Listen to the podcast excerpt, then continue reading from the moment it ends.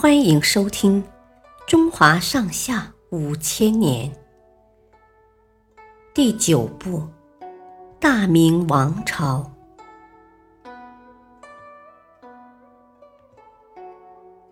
锦衣卫和东西厂。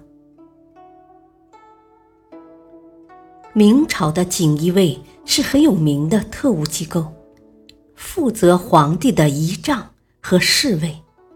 同时还从事侦查、逮捕、审问等活动。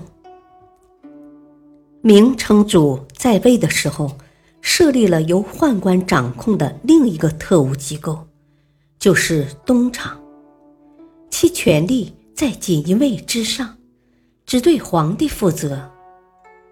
明宪宗在位时，又从锦衣卫里挑出几百人。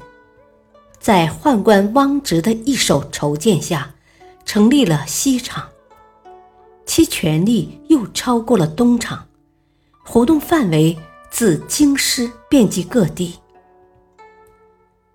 到这时，锦衣卫和东西厂合称为厂卫，人数达到了六七万人。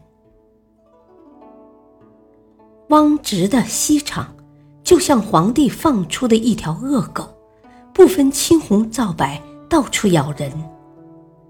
汪直的权力很大，接连查办了好几位大臣。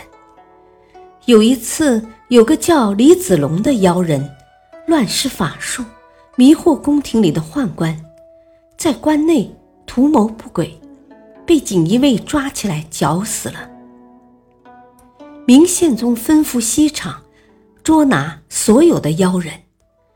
那些特务们听说抓一个妖人有不少赏钱，就自己乔装打扮，到处散布谣言，诱骗别人上当，然后再抓起来治罪。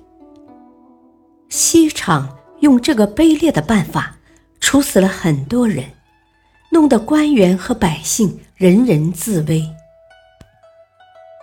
西厂的权力越来越大，明宪宗也担心管不了这些特务。有个大臣告诉他：“现在天下只知西厂，不知朝廷，只怕汪直，不怕皇上，真是令人担心啊！”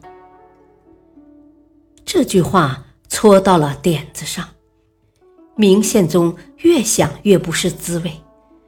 后来。干脆解散了西厂，罢免了一批特务头子。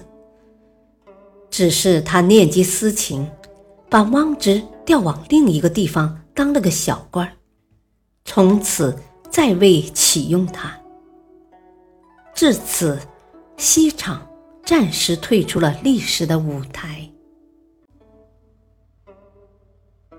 感谢收听，下期继续播讲。第九部，大明王朝。敬请收听，再会。